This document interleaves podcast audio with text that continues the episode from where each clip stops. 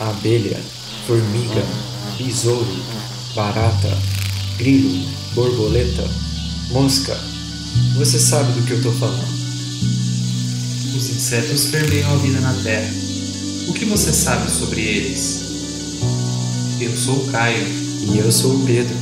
Você está escutando O zumbido do mosquito, o canto da cigarra. a pulga atrás da orelha.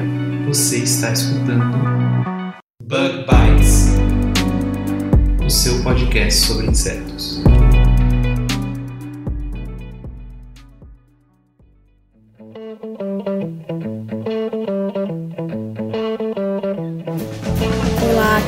Ouvintes do Bug Bites Podcast. Estamos aqui para mais um episódio. Eu sou a Gabi, falando diretamente da Toca do Besouro Studios, e estaremos juntos aí ao longo dos próximos minutos falando de mais um assunto super interessante. Mas antes de começar, eu gostaria de agradecer aos nossos padrinhos e madrinhas, vocês que permitem com que esse projeto seja realizado, que a divulgação da ciência, de muita informação, curiosidades, seja difundida aí para todos os nossos ouvintes, os nossos mais sinceros agradecimentos. Então, ao nosso padrinho Besouro, o professor Richard, a nossa madrinha Cigarra Tamara Zaka, os padrinhos Abelha Operária Priscila Angel e Diego Aureliano de Sá, aos padrinhos Formiguinha Juliana Carvalho e Masashi Noe.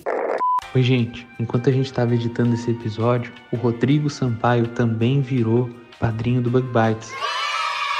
Rodrigo, manda uma mensagem pra gente no Instagram, no Facebook, em qualquer lugar, ou então lá no grupo do WhatsApp do Bug Bites, pra gente poder te adicionar lá no grupo secreto dos padrinhos. Mais uma vez, muito obrigada a todos vocês. E para você que está nos ouvindo e quer nos apadrinhar, segue o link aí na descrição do episódio. Pelo Patreon ou pelo Padrim, você consegue nos ajudar mensalmente com a quantia que for conveniente para vocês. A gente agradece muito.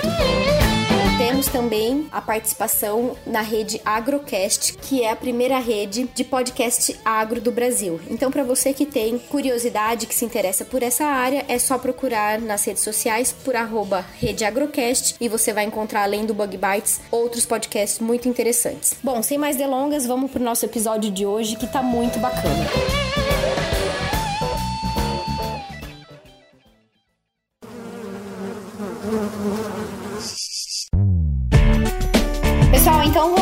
nosso episódio de hoje. É, estou aqui com o Rodrigo. O Rodrigo, ele é zootecnista, certo? Mas ele trabalha com insetos, então é, é uma situação bem diferente. Geralmente a gente vê aí o pessoal mais da biologia, da agronomia trabalhando com insetos, mas o Rodrigo é zootecnista e vai contar um pouquinho pra gente hoje sobre o trabalho que ele faz aí com o controle biológico de pragas. Certo, Rodrigo? Seja bem-vindo ao nosso episódio. Obrigada por aceitar participar. É, e eu queria que você se apresentasse, por favor, pro pessoal. Conta um pouquinho da sua formação, o que, que você já fez. Bom, primeiramente, obrigado pelo convite. Sou zootecnista, um pouco diferente, uma área, poucos profissionais da zootecnia trabalham com inseto, acredito. Ainda menos trabalham com insetos na cultura da soja, mas vamos lá. E com controle biológico, né? Exato.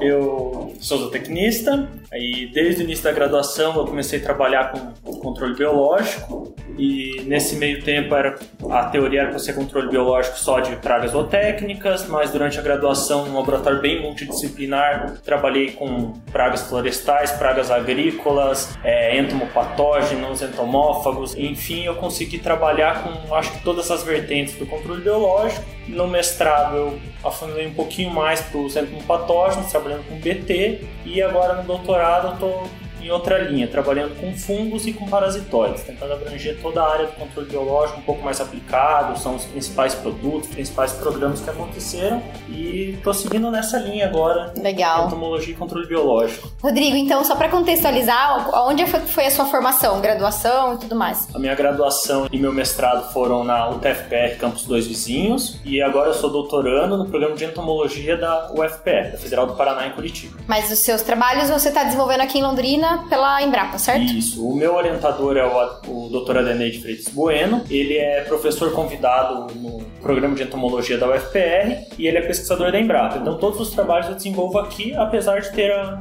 da sede do programa ser em Curitiba. Certo. Então tá, vamos diretamente agora pro nosso assunto. É, eu já gravei alguns episódios aí atrás, a gente falou de uma vespa parasitoide, mas hoje a gente vai falar de um outro tipo de controle biológico, certo? Que é através de micro-organismos. Então, rapidamente, a gente poderia contextualizar o que são esses entomopatógenos, tem diferentes grupos aí, e você passar um pouquinho das características dos fungos entomopatogênicos pra gente. Bom, Gabi, então, no controle biológico tem a vertente de entomopatógenos, que são bactérias, vírus, fungos e nematóides. Apesar de nematóides ser um organismo vivo, a causa do controle dele é causado por uma bactéria, né? Então, esses são os grupos de entomopatógenos dentro do controle biológico. E aí a gente tem o fungo, que é o nosso assunto de hoje. O fungo, ele é um reino, né? Então, pra gente ter uma contextualizar o tamanho disso, é o reino fungo, né? E aí fungo tá em todo lugar, né? Fungo tá no pão bolorado, tá no extrato de tomate, fica até na geladeira e cresce fungo. E cresce mesmo. E a gente sempre vincula o fungo à questão de doenças, de bolores, e não é bem assim, né? A gente vincula ao que causa doença, né? Exatamente. É, como uma coisa E- ruim, verdade. E não tá errado vincular o que causa doença, mas ele também pode causar doença a insetos, que é o nosso foco. Que é o nosso fundo. E a gente consegue usar ele de uma forma bem legal. Então, voltando assim mais para os fungos na questão do controle biológico mesmo. Uhum. No controle biológico, a gente tem uma ordem de fungos. São hipocreales. Dentro desses fungos, a gente tem sete famílias e aproximadamente 2.700 espécies. O que, é, 2.700. o que é muito pouco quando a gente fala em fungo, quando a gente fala do reino fungo como um todo. Uhum. Mas enfim, a gente tem sete famílias, várias espécies, porém a gente tem três, quatro gêneros que são os mais utilizados no controle biológico. A gente tem Metarrhizium, a gente tem Bovéria e. Certo. Esses três são os principais utilizados no controle biológico. E aí espécies a gente tem inúmeras dentro destes. E ainda tem as, as diferentes cepas, né? Exato. Dentro exato. da mesma espécie, então a- depois a gente vai falar mais de uma forma mais aplicada, mas não dá pra generalizar. Tipo, Bovéria, Baciana, é tudo igual, né? Exatamente. Tem diferenças bem pequenas aí, mas que fazem muita diferença de fato. E dá pra gente é, generalizar a forma como os fungos agem nos insetos? Como é que eles matam os insetos? Dá pra generalizar, sim. Principalmente, a gente pode generalizar quando a gente fala de um desses grupos que nós comentamos antes, desses três gêneros. Podemos generalizar sim. A literatura mostra que de trabalhos desde 70 até trabalhos atuais de 2020, o modo de ação ele vai se re- repetindo com algumas melhorias no entendimento, mas a gente pode generalizar o jeito que ele age nos insetos. O que, que a gente pode colocar de diferente é a questão do inseto. Se Certo. ele age da mesma forma, o inseto recebe da mesma forma, isso é uma diferença que a gente pode pontuar e tentar entender nos fungos. Legal. E como é que é essa forma? Então vamos falar como é que é a forma que o fungo age, né, de maneira geral, e depois como é que são essas peculiaridades dos insetos. Que eu acredito que seja por conta da espessura do tegumento, não sei se tem alguma coisa relacionada a isso, nessas dificuldades de penetração, seria mais ou menos isso? Exatamente. Certo. Então vamos Exatamente falar isso. primeiro como é que o fungo invade o inseto. Vamos lá, né? Os fungos estão no ambiente, eles ficam viáveis no ambiente, conforme as condições. Em todos os ambientes existe fungo, isso é legal pontuar aqui,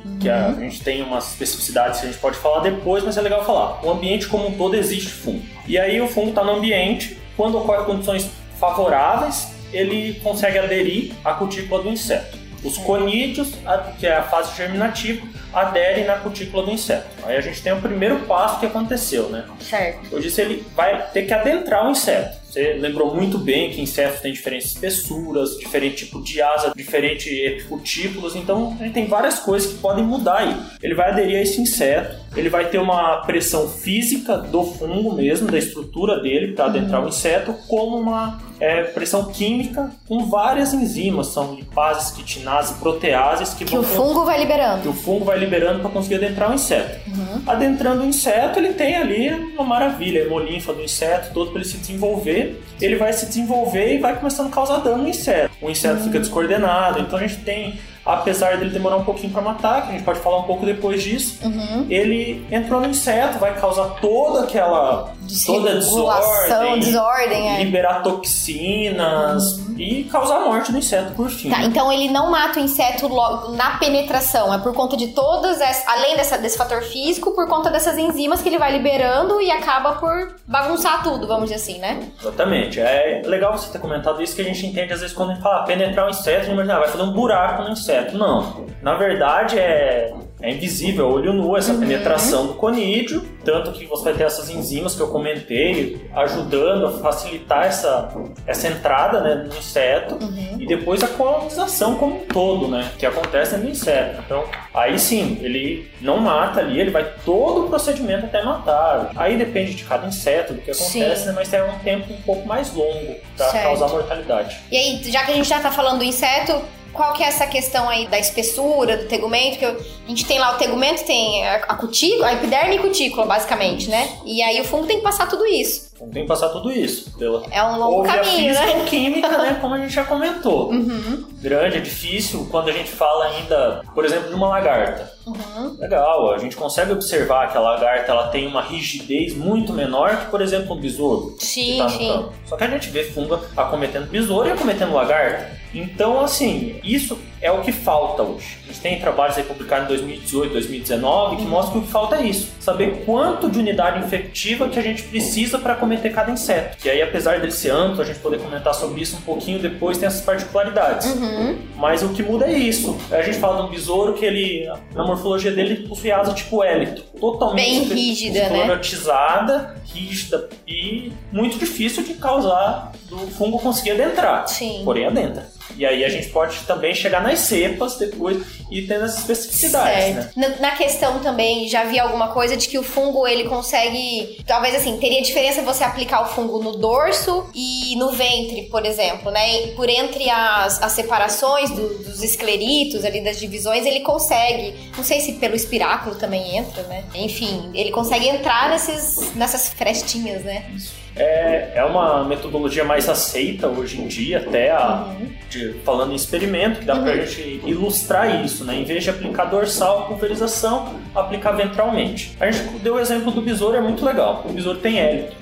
Só que o ventre do besouro não é protegido como o hélito. E além disso, no fungo é muito legal entender que ele também entra muito pelos órgãos locomotores, pelas pernas. Pelas pernas. Porque as pernas, só. se a gente lembrar da fisiologia do inseto, Uhum. a gente vai ter muitas divisões. Sim. E cada divisões dessa, como a gente, as cartilagens, a nossa Articulação as ali. articulações são mais suscetíveis. Então, o ventral, às vezes, não é só o ventre em si, mas também as pernas, pernas. os contatos de uma forma diferente. Mas sim, fica mais facilitado. Sim, porque até se a gente pensar, igual você falou, né, experimento isso, essa questão do... Mas pensando no campo, talvez a maior parte da- de uma pulverização atinja o dorso do inseto diretamente, mas ele pode entrar em contato, então, através das pernas, Sim. né? Então, Com certeza, e também às vezes nem tanto, né? Porque a gente vê, às vezes quando vai para um campo, dando exemplo da soja, no Uhum. milho vai ser até um pouco mais difícil. Quando a gente vai fazer uma amostragem de inseto, normalmente a gente olha uma, uma planta e não tem inseto. Uhum. A gente faz um pano de batido, ou a gente dá uma revirada na planta, a gente acha inseto. acho. Então, às vezes, a pulverização não vai pegar. Sim. Só que depois da pulverização, ele vai precisar andar, se reproduzir, se alimentar. E aí ele entra em depositar. contato. Aí ele entra- pode entrar em contato pelos órgãos locomotores. Legal. Então, assim, a gente tem várias vias de entrada né, Uhum. pro, pro E depois outra, eu vou voltar nesse assunto também, mas é a questão dos fatores ambientais, né, que podem interferir ali na permanência do fungo no ambiente, né? Mas depois a gente fala disso, então. A gente falou aí já, caracterizamos um fungo, quais são os principais, principais gêneros, né, utilizados aí, podemos dizer agronomicamente ou comercialmente. E para pragas, o que, que a gente tem hoje, assim, de pragas que são controladas por fungos? Então, a gente tem, falando daqueles três gêneros, são o que a gente tem de produto. E aí o fungo, a gente comentou que ah, o modo de ação para todos os insetos são iguais, né? E de todos os fungos eles são iguais. Uhum. Então a gente vê que o fungo ele não é tão seletivo assim. Ele tem um espectro de ação grande, né? Grande. E a gente tem produtos à base de Bovéria, Metarrhizium e Isária no mercado. Uhum. Só que um produto, para ele ser registrado, você tem que ter um alvo, Uhum. correto? Um inseto-alvo. Então, o que a gente tem no mercado? A gente tem Isária para controle de diaforina cítrica. Que só. é o, o psilídeo, Isso da, da laranja, citros, né? laranja. Citrus em geral. Só que ele não é só para isso. Só que o estudo dele foi feito para isso. Certo, A gente tem Bovéria, a maioria das formulações para mosca branca. certo. E a gente tem Metarrhizium para cigarrinho. Que eu acho que é um, talvez o mais antigo, vamos dizer assim, É, acho que Bovéria e Metarrísio, mas Metarrísio, pastagem, cana-de-açúcar, ele é muito utilizado, Muito. né, pra, pra cigarrinha. Legal, então os produtos, os biológicos, né, falando, eles precisam do registro através de um alvo. Esses são os alvos que a gente tem, em grande parte, o registro desses três grupos de fungos, certo? Exatamente. A gente tem para Diasporina citra, pragas dos citros, Uhum. para cana, como você disse, e pastagem, né? Uhum. E para mosca. Pra mosca Certo. branca. Existem aí alguns estudos ou algumas coisas, é, alguns testes mostrando, falando da soja, né? Que é uma grande cultura e que aqui na nossa região, é, enfim, é muito cultivada. Para percevejo, como é que é o funcionamento? É, seria viável a utilização? Embora não tenha registro, existem, né, algumas, alguns murmurinhos de que estão sendo registrados alguns produtos. É viável a utilização de fungo para percevejo, que é uma das pragas que deixa aí o produtor de cabelo em pé? Eu acho que é viável, agora dando a minha opinião, Aham. pode vincular alguns trabalhos, né? Assim, a gente tem uma coleção de fungos em diversas Embrapas do Brasil. E na Embrapa Soja não é diferente, a gente tem uma coleção de fungos. Uhum. E a gente tem fungos que são isolados de pentatomídeos. Que é a Então, família de percevejo. Exatamente. Uhum. E eles foram coletados de episoutias, em caso de vegetação ou no campo. Uhum. Então, ele tem eficiência. Certo. Mas vamos falar que então a gente não precisa registrar. A gente tem um produto, a base de Bovéria baciano, está registrado, está para mosca branca. Qual o problema da gente tentar usar ele para percevejo? A gente não sabe quanto de unidade infectiva colídeo a gente precisa para o percevejo. Entendi. E essa é a principal complicação, não só do produto comercial, mas de Uhum. todo o estudo. Porque a gente consegue determinar que ele sim, ele tem virulência para cometer o percevejo. Certo. Só que a campo, quanto que a gente precisa dessa? Entendi. E quando a gente precisa de um número muito alto, ou supõe que precisa de um número muito alto de unidades infectivas, que são os conídeos, Uhum. a gente também tem que entender que talvez a formulação seja complicada nessa situação. Sim. Talvez a formulação para mosca branca É uma. é muito mais é, tranquila, ela pode ficar menos tempo no ambiente que já vai atingir o resultado. Uhum. E talvez a gente não tenha isso para o mesmo Pro produto para fundo, para percevejo. Percevejo. Mas ele é viável, como Uhum. eu disse, o espectro de ação ele permite. Eu tenho pré-resultados da minha tese Aham. que uma cepa de Bovéria baciana causou mortalidade. Essa cepa é uma cepa pública, mas ela já é usada em alguns produtos comerciais. Então a gente tem um produto comercial Que pode ser utilizado. e eu não estou usando a formulação do produto comercial, estou usando a- somente a cepa. Então Certo. estou usando sem formulação. Uhum. Então a gente precisa caminhar todo esse todo esse Tem trajeto. Mas sim, ele é viável e eu acho que pode até fazer teste, diferentemente do químico. Uhum. A gente não tem o problema de superdosar, porque ele ocorre a mutação e por ele já permanecer no ambiente, ele vai, vai acabar ou vai permanecer, vai se E manter. equilibrar. Então, equilibra, então a gente pode tentar fazer um teste até mais tranquilo. Uhum. Não tem tanto problema, mas ainda assim é necessário muitos estudos e averiguar bem isso. Com certeza. Você comentou da sua tese. A sua tese é voltada para isso, para verificar aí diferentes cepas para o controle de percevejo. Tem mais alguma praga? A princípio é somente percevejo mesmo, Uhum. porque quando a gente tenta focar, principalmente com análise molecular, Uhum. a- não só a espécie, mas as diferenças intraespecíficas destas, aí a gente consegue focar em uma só, né? Uhum. Porque É fica muita difícil coisa, de explicar. é. Mas sim, a Sim. minha tese ela tem três pilares: é molecular de fundo e determinação. Uhum. Os parasitoides e a ação conjunta destes. Legal. Essa Que é algo muito interessante, né? A gente pensar aí nessas ferramentas biológicas, não é, isolar, né? Pensando dentro do manejo, conseguir usar um parasitóide junto com um fungo, enfim, uma bactéria, né? E, e tudo mais.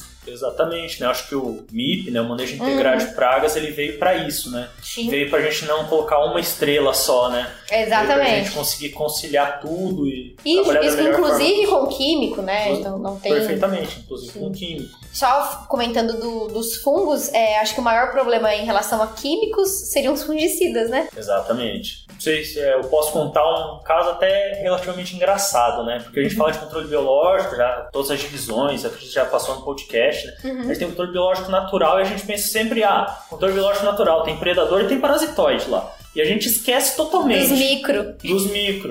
A gente tem caso bem legal no Brasil mesmo. Uhum. Até 2000, a gente, só a literatura tá aí pra deixar a gente bem amparado, a gente tinha anticárcia de problema na. Uhum. Se todos lembram, né? Ninguém ouvia falar de Crisodex, que hoje tá mais Que é a famosa falsa medideira. famosa falsa medideira, tá aí como a principal praga. E um dos principais motivos é o controle biológico natural com fungo nessas lavouras. Antigamente era Nomúria, né? Nomúria hili, hoje virou Metarrhizium hili. Ah, é, mudou, né? Verdade. E aí a gente tem que, depois de 2000 pra frente, a gente começa a ver que não tem mais essa essas epizootias, que é a morte generalizada de ocorrência natural né? no campo, e a gente vê que começa a ter a ascensão de a ressurgência ou a ascensão de praga secundária, praga primária, da falsa medideira, e a gente começa a ter alguns problemas. E um marco bem legal que aconteceu né, no início da década de 2000 é a entrada da ferrugem asiática na soja, Que é uma doença. a base de fungo.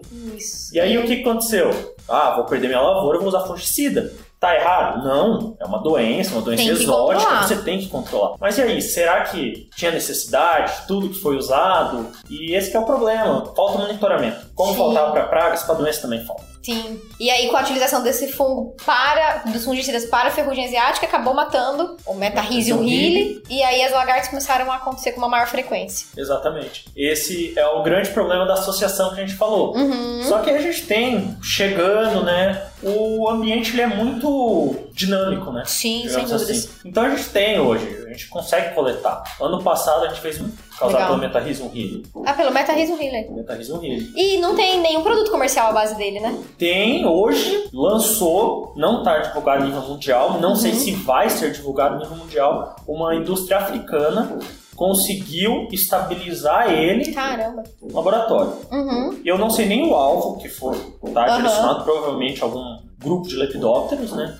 Mas eu não sei e eles conseguiram estabilizar, que é uma grande dificuldade. Tem... Ele é possível de produzir, mas ele é meio difícil, de Difícil. estabilizar. Então tem, a princípio, pra gente ter um produto comercial, Entendi. mas Legal. não difundido, né? Uhum. um pouco mais difícil. Bacana. Muito bom.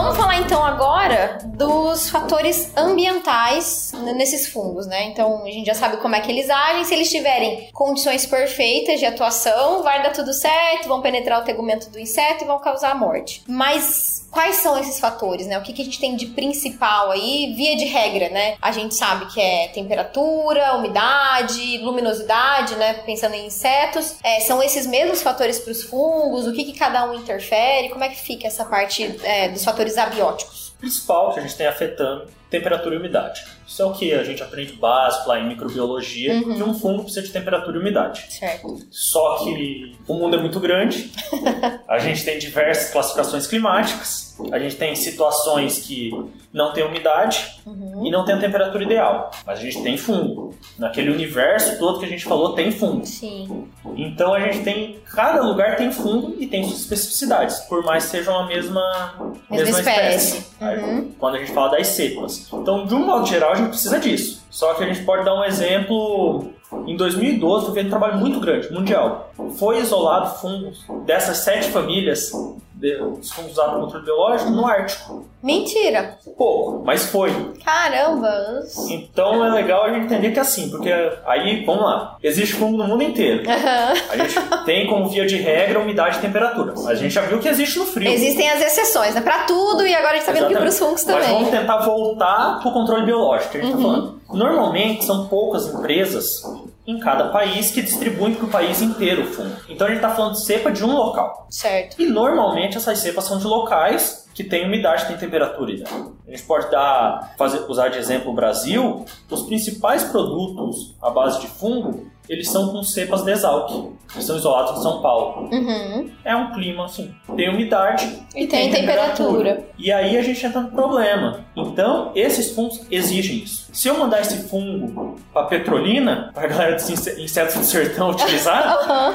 vai ter que testar. Vai ser Porque pode ter alguma alteração por conta da maior temperatura. Pode perder a viabilidade. E aí, a gente falou de temperatura e umidade. Só que a gente tem muita coisa. A gente tem pH do solo, a gente tem é, As diferentes relevo, espécies de praga que acontecem. relevo, diferentes espécies. Então a gente é Uhum. bem complicado né, nesse ponto. Certo. Via de regra, são, é isso. E aí a gente pode manejar. Uhum. Por exemplo, se a gente tiver uma área irrigada, num lugar quente e seco, Uhum. tudo bem. Então é legal a gente entender que ele tem as limitações. Uhum. Só que se a gente consegue regionalizar isso, a gente diminui muito. A gente tem o potencial de controlar em diversos locais Uhum. do Brasil, diversas situações, diversas, diversas classificações climáticas. Desde que a gente tenha o produto correto. Ou a cepa Ou a correta. cepa correta. Eu já vi casos até de talvez por conta dessas influências climáticas, o fungo faz a ação, mata o inseto, mas aí ele não esporula, né? Não faz, porque é, o, o bonito do fungo é a gente ver aquele inseto com aquela massinha branca e tal, né? Então, às vezes, pode ser por conta disso também, né? Porque aí pra ele esporular e talvez se perpetuar no ambiente, ele precisa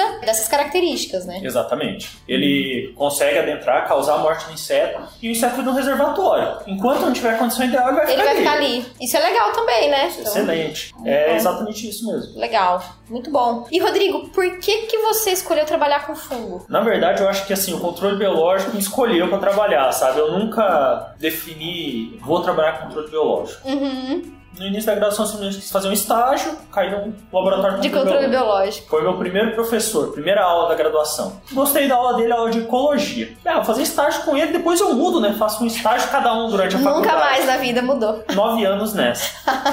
E aí foi nesse laboratório que que era multidisciplinar, trabalhando com tudo. Então, na verdade, eu não digo que foi escolher o fungo. Foi Sim, o escolher a vertente controle biológico. na soja. Que Eu Uhum. acho que é um- hoje na soja, mas grandes culturas permitem a gente fazer grandes pesquisas. Sim, sem dúvidas. Infelizmente, mas essa é a realidade, eu acho, hoje, né? E foi consequência, na verdade. Entendi. Que legal. E conta só pra gente partir aí já quase pro final do nosso episódio, seu dia a dia ali no laboratório com essa questão de testar os fungos, né? Você tem os isolados, tem uma- um armazenamento específico, como é que você faz a aplicação no inseto, como é que você avalia isso? Vamos lá, então. Primeiro a gente tem a coleção, na Embrapa Soja, coleção de fungos. Uhum. Eu selecionei dentro dessa coleção fungos isolados de pentatomídeos, os percevejos que acometem a soja e as outras culturas. Eu recuperei eles, isolados de que foram identificados em 1991. Eu recuperei eles, eles ficam congelados, Congela em freezer, é nitrogênio, como eles é que ficam é? em freezer normais. Freezer normal, que Você tem legal. um certo problema no condicionamento de DNA. Uhum. Ele já vai chegar nele. Eu recuperei eles, recupera e armazena novamente, para você ter uma nova armazenamento. Novos descendentes. muito, né?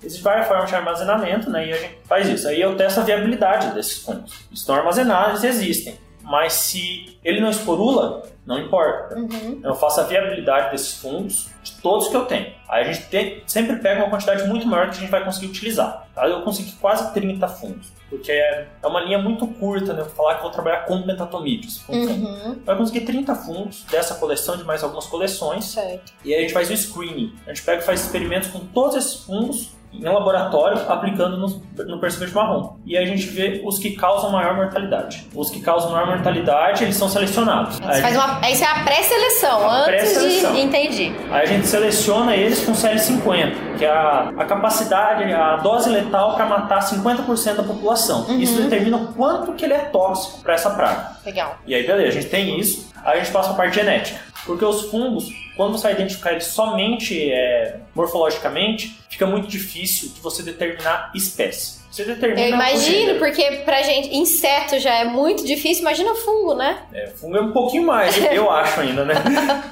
Mas aí a gente usa as ferramentas moleculares junto. Uhum. A gente extrai DNA, faz todo. usa as partes do DNA que são como se fosse uma ancoragem para a gente conseguir determinar essa espécie e essa diferença da espécie, a gente manda sequenciar. Volta o sequenciamento a gente consegue determinar. Beleza, nós estamos trabalhando com a espécie correta. E aí depois a gente vai para a produção. Esse fungo precisa ser produzido. Produz a princípio no arroz para ver quanto que ele produz, quanto tempo ele fica viável. Uhum. Aí a gente tem que fazer a aplicação. Aí essa aplicação, inicialmente a gente aplica produto, água e um tensor ativo para realizar essa mistura. Vai pro campo. Aí a gente volta. Deu tudo certo assim? Ótimo, a gente tem um mega produto. Aí a gente parte pro comercial, que é a- no, no caso, a sua tese vai até esse ponto. vai até esse ponto, junto com a seletividade desses fungos aos parasitoides. Ah, legal. Porque como a gente falou, eles têm que trabalhar juntos no campo. Sim, sim. Então esse fungo não pode matar o parasitoide. Então, Interessante. A, a ideia é E- chegar nesse protocolo. Entendi. Que legal. E você já tem algum resultado preliminar? Tem. Pra dar um spoiler pra gente? Tem o resultado do screening, Aham.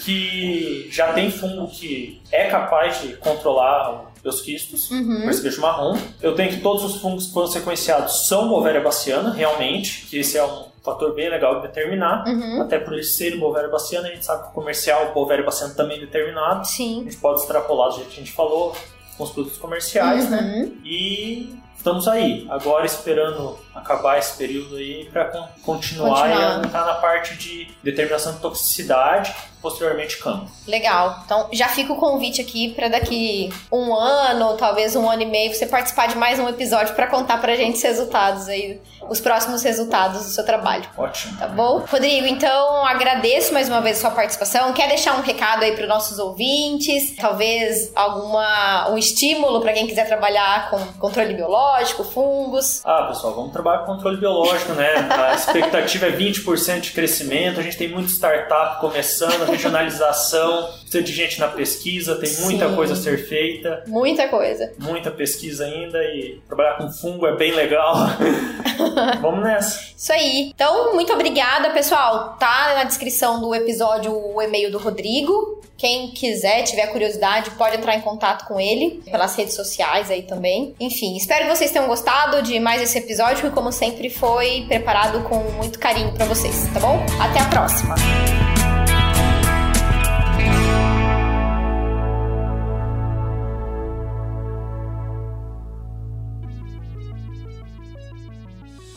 O Bug Bites é um projeto de divulgação científica relacionado aos insetos e à entomologia. Nosso conteúdo é produzido por especialistas da área e de acesso gratuito nas mais diferentes plataformas. O apoio de nossos ouvintes é muito importante. Se você gosta do nosso conteúdo, considere apoiar esse projeto. A partir de R$ reais mensais, você pode apoiar o Bug Bites na plataforma Padrim. O link está na descrição do episódio.